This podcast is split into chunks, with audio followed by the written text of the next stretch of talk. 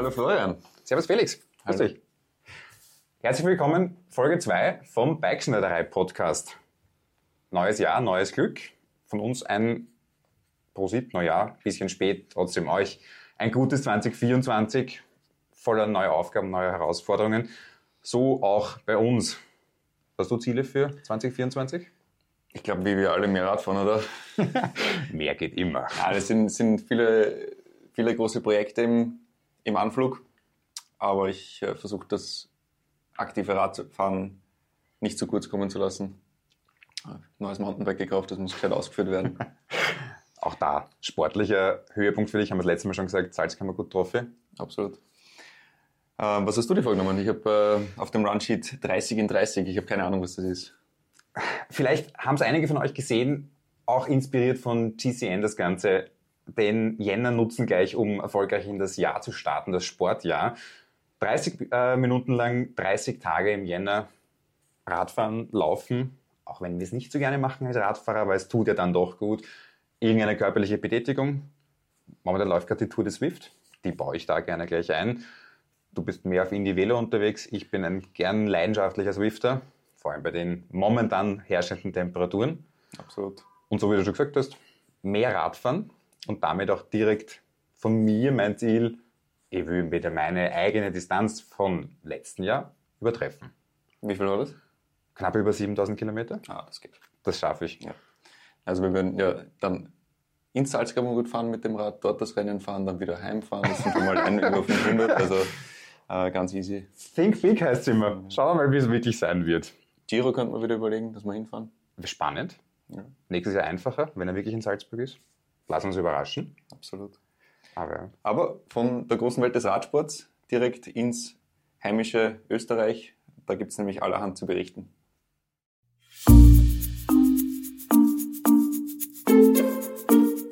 Wir befinden uns in der Woche vor den Staatsmeisterschaften, vor den Cyclocross-Staatsmeisterschaften am 14.01. in der Südstadt bei uns.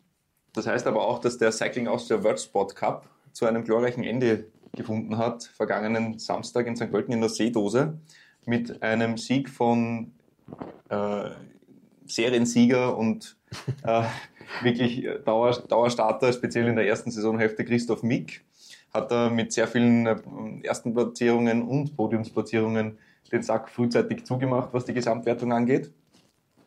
Bei den Frauen ist es bis zuletzt spannend geblieben, da die Silke Meier äh, fleißig Punkte gesammelt hat und die Nadja Heigl als Topfavoritin für das letzte Rennen äh, dann mit diesem Sieg noch den Cup für sich entscheiden konnte. Also in letzter Sekunde quasi noch das Ruder herumgerissen und mit einem, einer sehr starken Bilanz, nämlich bei jedem Start einen Sieg einzufahren, hat die Nadja Heigl tatsächlich den Cycling Austria World Sport Cup noch auf dem obersten Stockerl beendet. Herzlichen Glückwunsch von unserer Seite noch einmal dazu. Du warst live vor Ort, du hast da die ganze Action gegeben Ja. und hast es genießen können. harte Bedingungen, kalte Bedingungen. ähm, es war auf jeden Fall sehr spannend zum Zuschauen und äh, ich freue mich auf, auf, die, auf das nächste Jahr, auf die nächste Saison, auf die nächste Cup-Saison. Damit Teil 1 der Saison quasi vorbei. Also Cyclocross-Saison ist vorbei, kurz vor den Staatsmeisterschaften. Und vom kleinen Österreich geht es dann weiter hinaus in die weite Welt.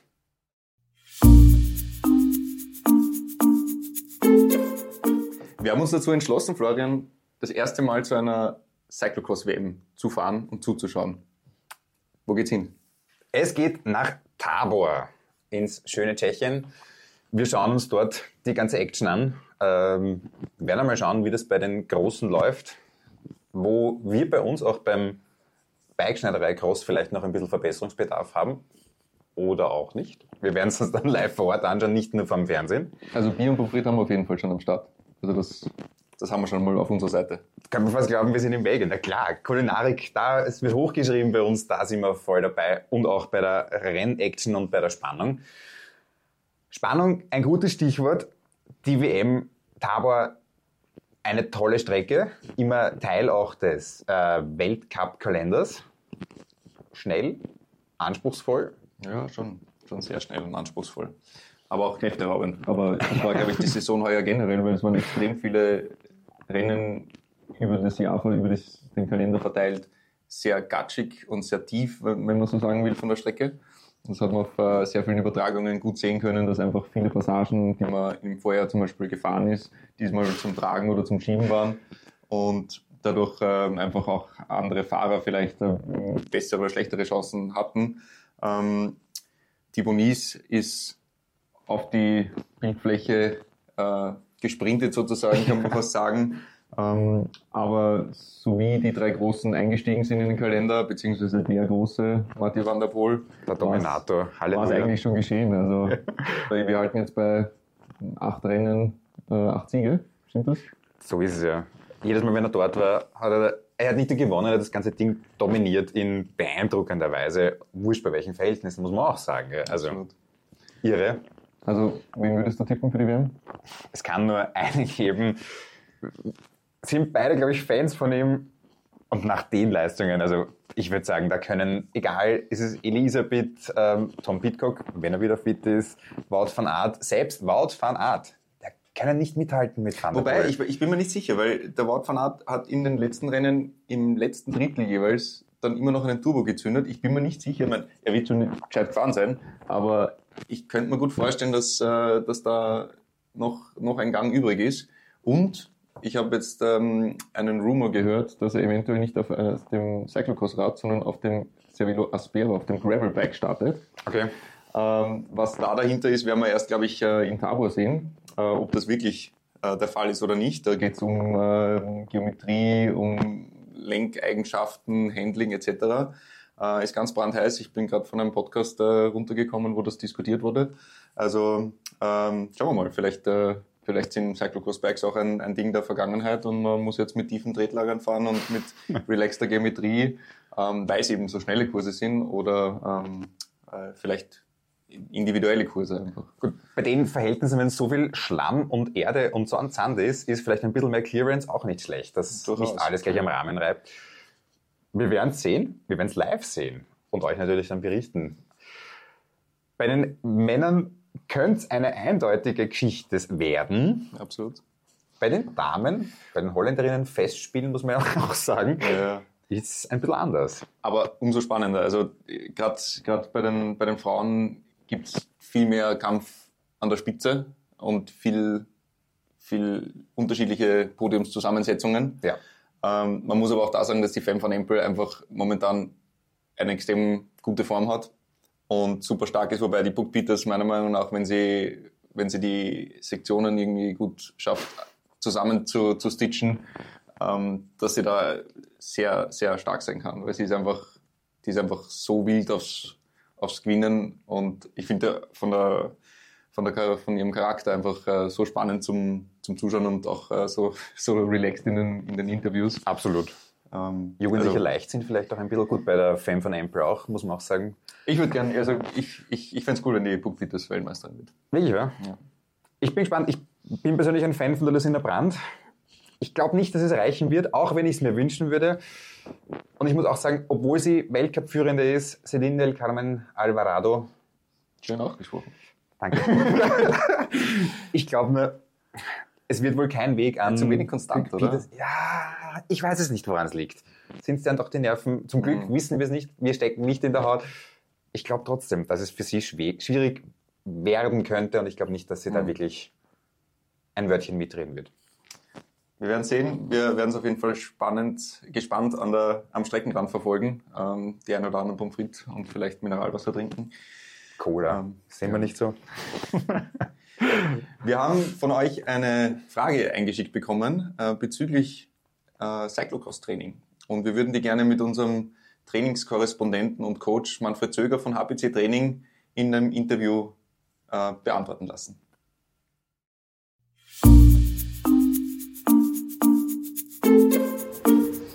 Ich stehe hier mit Manfred Zöger beim Dreikönigscross am 6.1. Äh, ich habe ihn gleich auf die Seite geholt, um direkt mit ihm die Frage vom, ich glaube Andreas hat er geheißen. Genau, von Ante Waldmann. Ähm, zu besprechen. Manfred, was ist deine Antwort? Äh, also der Ante hat gefragt, wie man es schaffen kann, die Vorbereitung auf die Sommersaison mit einer Cross-Saison zu kombinieren. Und äh, grundsätzlich muss man sagen, gibt es da natürlich äh, die Fahrer, sowohl bei uns in Österreich als auch international, die im Winter das Crossrennen einfach nur aus dem Training heraus mitnehmen. Das heißt als intensiven Trainingsreiz. Das ist dann nicht die große äh, trainingstechnische Herausforderung. Äh, ich bin mir aber sehr sicher, dass das nicht die Frage war, äh, die der Andi eigentlich ähm, gemeint hat, sondern dem geht es darum, wie man es schaffen kann, die Cross-Saison im Winter und dann im Sommer bei den Straßen- oder Mountainbike-Rennen auf hohem Niveau zu fahren. Stichwort Off-Season vielleicht? Pausen. Ja, genau, genau, Off-Season und Pausen und Formaufbau.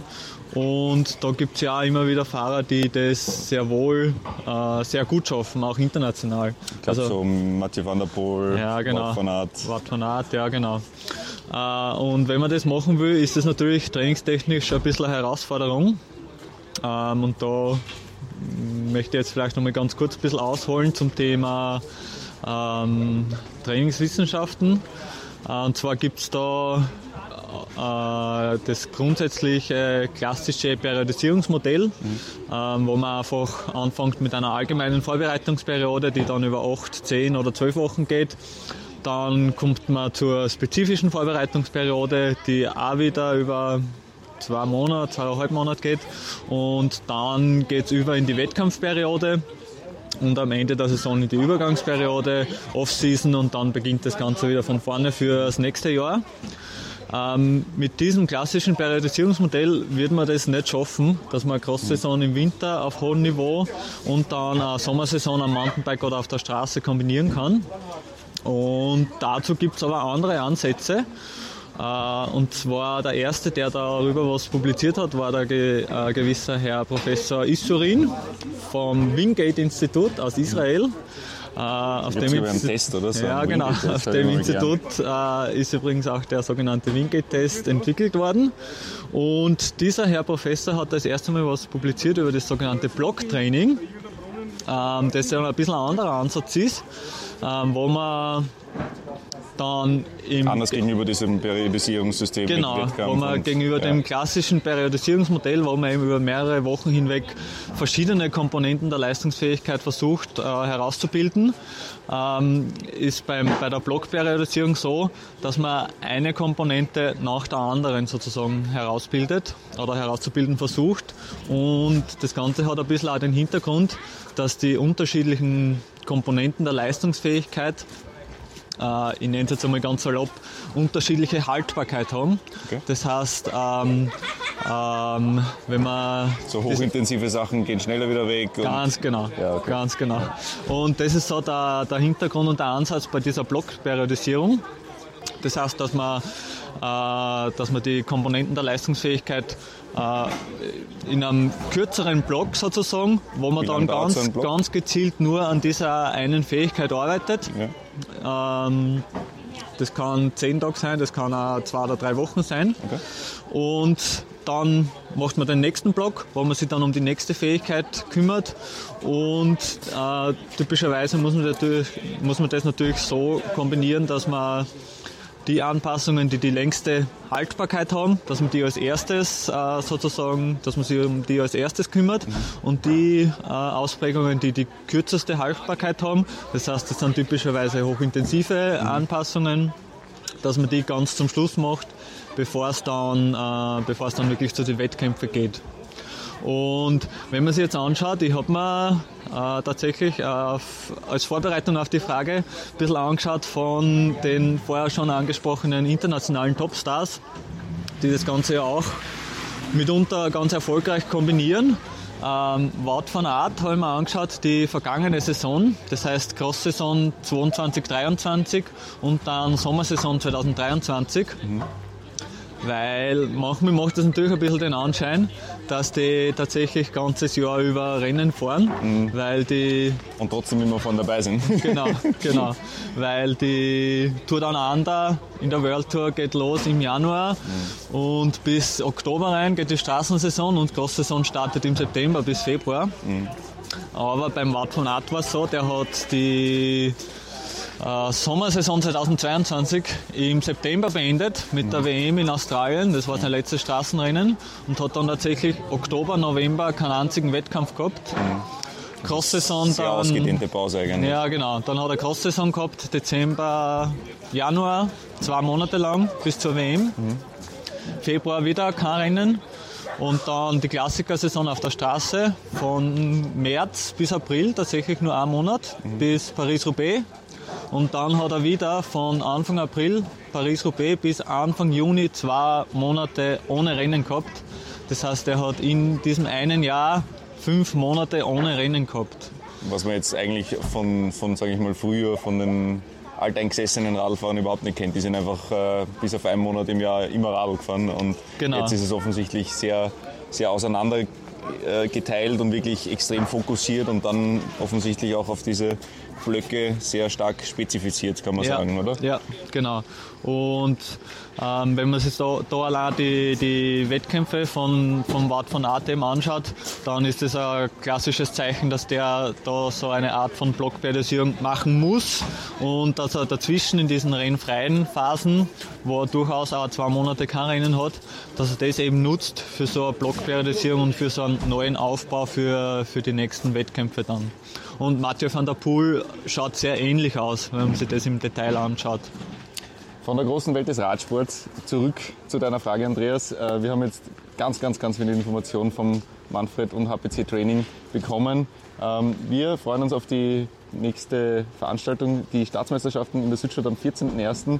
Wir hoffen, uns, dich dort zu sehen und danke Manfred für die tollen Informationen und die Insights. Bis bald. Gerne. Ciao.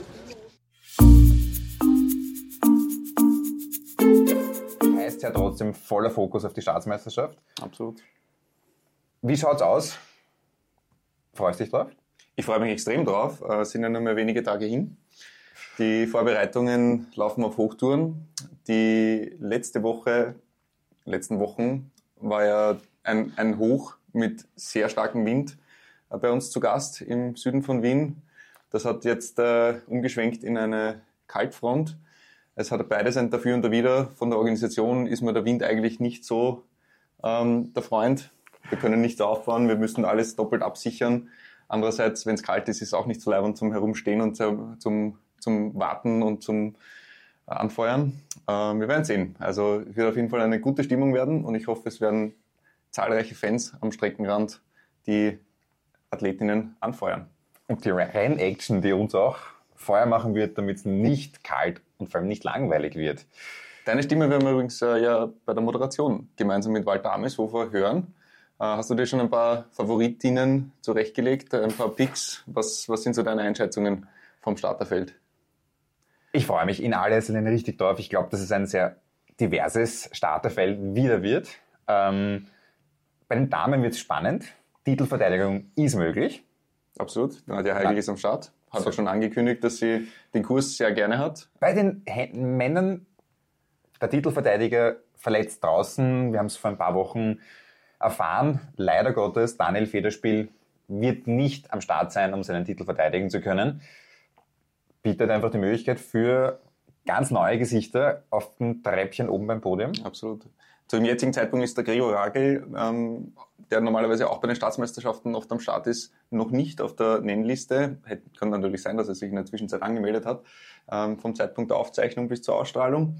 Aber es sind natürlich die äh, Kapazunder wie ein Manfred Zöger, ein Dominik, ähm, jetzt fällt mir der Nachname nicht ein, der Dominik am Start. Ähm, und logischerweise der Philipp Heigelt. Und der ist meistens derartig gut in Form zu den Meisterschaften, weil er einen super harten Rennblock fährt, ähm, kurz vor den Meisterschaften und dann meistens genau die Form mit zu den Staatsmeisterschaften nimmt.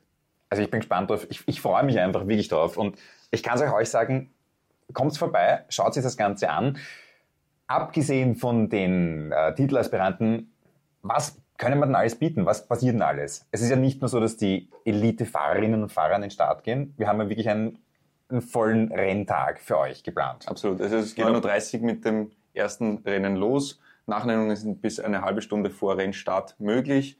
Logischerweise im Race Office am Festgelände. Wir können mittlerweile auf vier Austragungen äh, des Bikeschneiderei-Cross oder Chase Cross zurückgreifen und haben mittlerweile schon recht gute Erfahrungen und äh, viel, viel Routine auch. Das heißt, wir werden euch eine super schnelle Strecke bieten, etwas längere Strecke als, als im September noch zum Beispiel, weil wir auch ein bisschen mehr Platz haben. Das heißt, es äh, könnt ihr jetzt eingeblendet sehen. Es wird eine, eine lange Start-Zielgerade äh, quer über das Gelände geben. Der genannte, sogenannte Rodelhügel, wo die Ströckbox im September aufgebaut war, wird ein bisschen anders, ein bisschen schwerer zu befahren sein. Plus, wenn dann die Bedingungen vielleicht Gut noch sind. ein bisschen härter werden, könnte das Ganze zu einer richtig, richtig kniffligen Schlüsselstelle werden. Ähm, der Rodelhügel ist in der, ich sage mal, im letzten Drittel, Viertel äh, positioniert der Runde. Das heißt, ähm, da könnte es zu entscheidenden Attacken kommen. Und dort wird es auch wieder eine gute Möglichkeit zum Zuschauen geben, so wie auf der ganzen Strecke in Wirklichkeit. Spannend. Meine Lieblingsstelle ist wie immer die Sandkiste. Also ich sage immer so ganz Tubulito Sandpit. Also ich bin es noch nie gefahren, ich habe es auch nicht vor. Du bist ja schon ein paar Mal gefahren. Ich will es mir gar nicht vorstellen, wie sich da die Lunge und Muskulatur anfühlt bei kalten Temperaturen und diesen Verhältnissen. Und dann noch das Rad schultern und durchlaufen müssen. Wobei im September, es sind ein paar Leute gefahren. Wir haben diesmal eine Spur entschärft gehabt. Äh, Es ist natürlich immer die Frage, wie, wie tief der Sand unter Anführungszeichen dann wirklich ist, wenn es dann kalt wird, wenn er dann zerfurcht ist. Diesmal werden das, wird das erste Mal auch der, der Nachwuchs durch den Sandbunker fahren. Nicht die ganze Schleife, sondern eine kleine verkürzte Variante, aber definitiv ein Teil der Strecke. Ist auch was Neues. Ja, ähm, sonst äh, ist der Kurs grundsätzlich sehr schnell, äh, mit relativ äh, vielen 180-Grad-Kurven. Das heißt, äh, da gilt es auch ähm, viel Schwung mitzunehmen. Und eine kleine Randnotiz, und das ähm, ist jetzt so ein, kleiner, ein kleines Easter Egg ähm, für alle, die uns folgen und den Podcast schauen. Die Hürden sind von 40 auf 30 Zentimeter gekürzt worden. Das heißt, vielleicht werden wir den ein oder anderen Bunnyhop auch sehen. Wir wollen euch springen sehen. Das Gute ist für all diejenigen, die nicht am Start stehen, sondern die uns als Besucher dort ähm, vorbeischauen und uns einmal begrüßen wollen. Wenn ihr mit uns plaudern wollt, dem kompletten Team von Bikeschneiderei Cross Oder wenn ihr Fragen habt. oder Fragen habt, jederzeit. Wir sind an Kappen oder auch an schicken Häubchen zu erkennen. Und wir können euch auch genau zeigen, wo sind die besten Spots. Das Schöne ist, bei unserem Areal, fragt die Leute mit diesen Hauben. Äh, es gibt ganz viele wirklich tolle Blickpunkte, wo man die ganze Strecke irgendwie beobachten kann. Und du wirst es aus deiner Erfahrung selber sagen können, anfeuern tut unglaublich gut und je anstrengender es wird, desto mehr braucht man das als Fahrer. oder? Absolut. Wir werden das Ganze dann noch mit einer Musik untermalen. Wir werden äh, Gastronomie bieten. Also es gibt die oft angesprochenen und zitierten Fritz und Bier. äh, es wird leider kein Bier vom Fass geben. Das äh, ist sich leider äh, organisatorisch nicht ausgegangen. Aber wir werden gutes Mura-Bier haben. Wir werden guten Kaffee von Vittore haben. Wir werden die Morelli am Start haben als Limonaden. Wir werden vom Ströck belegte Brote und Mehlspeisen bekommen. Also es wird auf jeden Fall für jeden was dabei sein und eine sehr gut gefüllte Tombola mit Gutscheinen von Komoot, von Abus, von der Salzkammergut Trophy, ein mittlerweile äh, treuer Partner des Bikeschneiderei Cross Festivals. Also schaut, schaut vorbei, es zahlt sich auf jeden Fall aus und wenn ihr nur zwei Stunden da seid, wir freuen uns auf jeden Fall, wenn ihr zuschauen kommt. Guter Punkt bei der Tombola noch. Alle, die einen Tombola ersteigen wollen, jetzt machen wir es kurz einmal laut. Als kleines Goodie und als Dankeschön, dass ihr uns unterstützt dass ihr Teil der ganzen Veranstaltung seid, gibt's heuer erstmalig neu Verge und Bikeschneiderei. Glocken für noch mehr Stimmung am Straßen, äh, am Straßenrand, sage ich, am Streckenrand. Jetzt wird mir ein bisschen heiß. Jetzt wird er warm. Das ist ein gutes Zeichen. Ob das nächste Wochenende auch so sein wird? Ich fürchte nicht. Ich glaube nicht. Ich glaube, wir werden die Hauben brauchen und werden uns darüber freuen. Absolut. Kommt vorbei, genießt es. Wir werden gemeinsam eine tolle Veranstaltung dort genießen dürfen und mit eurer Hilfe wird es zu was Großartigem, was Genialen. Ich kann es kaum erwarten. Es wird schön. Absolut.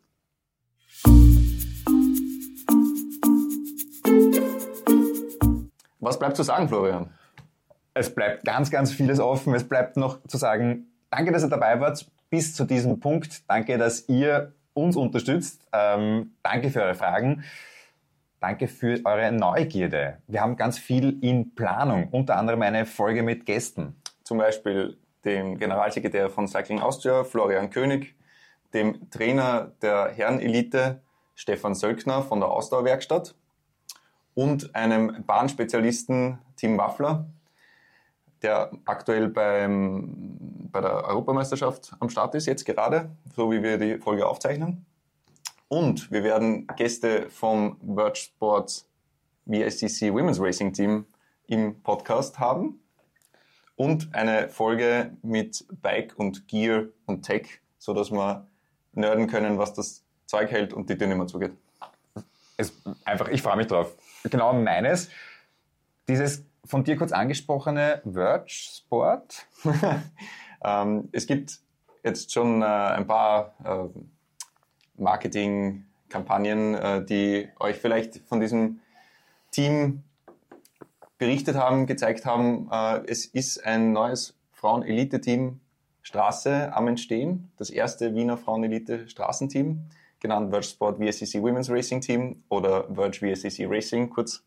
Wir werden am 14.01. eine offizielle Teampräsentation abhalten. Also wenn ihr Interesse habt, noch mehr ein Grund vorbeizuschauen und mehr dazu in den nächsten Folgen. Wir freuen uns auf jeden Fall, wenn ihr unsere Journey verfolgt. Absolut. Abschließend noch wo findet man uns? Wo findet man dich? Also, also in dem Podcaststudio. Im, Im Podcaststudio. Am kommenden Wochenende in der Südstadt beim äh, Cross-Höhepunkt des Jahres, muss man sagen. Ja. Regelmäßig bei einem Café und beim Plaudern in der Bikeschneiderei, der Werkstatt in Marienzersdorf. Ansonsten auf Strava, Swift. Was ist dein Händler auf, auf Strava? Florian Kaser. Hm, einfach so. Ganz klassisch. ich glaube, ich, glaub, ich heiße Bikeschneider Felix oder so. Du bist der Bikeschneider Felix, ja. so ist es. Und auf Swift? Auch. Auch? Ich weiß Gleichermaßen. Ja. Ähm, dich findet man in der Werkstatt. Sowieso. Oder dann vielleicht im Auto hinter dem Frauenteam. Als Direktor Sportiv. Absolut. Wir bedanken uns fürs Zuschauen, fürs Zuhören und bis zum nächsten Mal. Ich freue mich drauf. Danke dir. Danke.